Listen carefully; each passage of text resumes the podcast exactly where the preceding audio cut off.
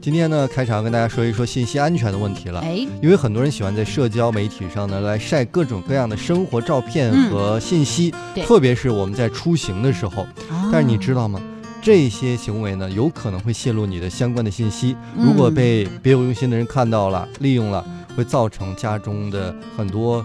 呃，人身安全啊对、财产安全啊这样的隐患，甚至威胁自己的家人的安全。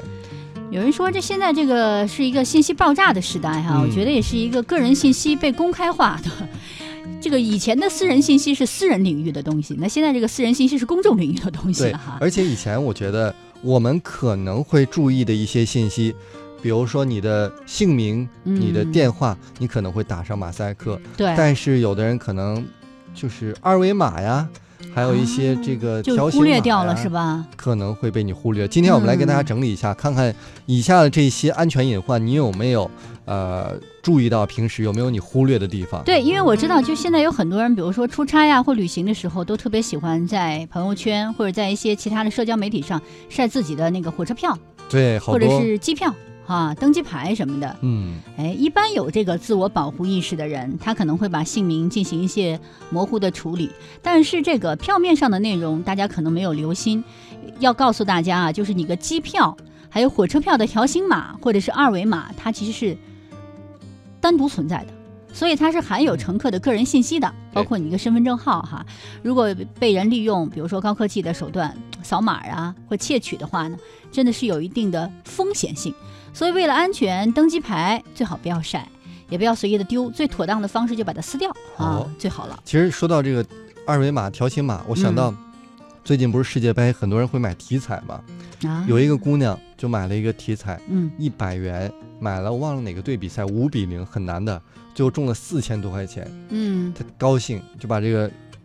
这个彩票晒到了朋友圈儿，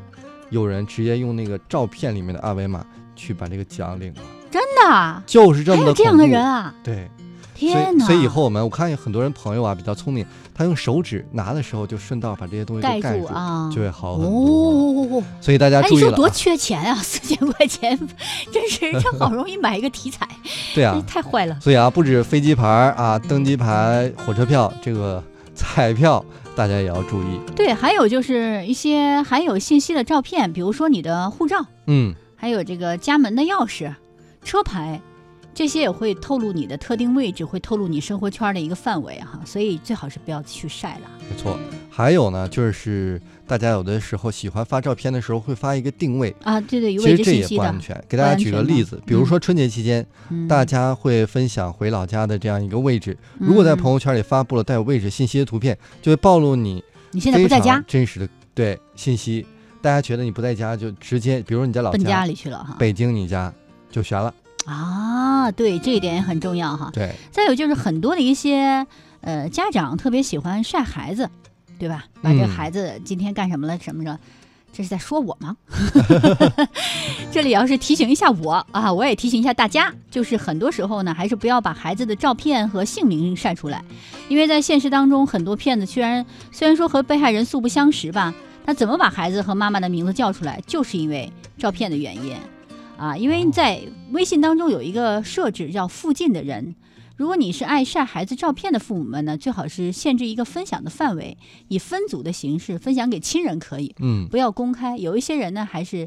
把它稍微屏蔽一下哎，或者是不认识的人，一些微商朋友啊，你把它屏蔽掉，相对好一点哈。除了小孩以外，其实老人的照片现在说了也尽量要少放了，嗯，这样呢不让坏人有机会把他认出来。对，呃，因为现在很多骗子我觉得特别坏，专对老人小孩下手。他比如说对他突然对老人说出他突孙子的名字呀，啊再附加上一个谎言。就比较容易让老人掏出半辈子的积蓄，他可能不一定会偷你的、骗你的啊，偷不能，也许会骗你买个保险啦，嗯，买一个保健品啦，那也对对犯不对上啊。是，确实是哈。再有就是，平常外出的人尽量呢不要泄露自己的日程，还有行踪这些信息。就像刚才我们说位置分享哈，这个最好把它屏蔽掉，以防盗贼呢借到借到你这个家中无人的时候呢进行行窃，这个也是很重要的。嗯，还有就是节假日旅游的时候，可能你会遇到一些，比如说拥挤呀、堵塞啊呀、交通事故啊等等问题。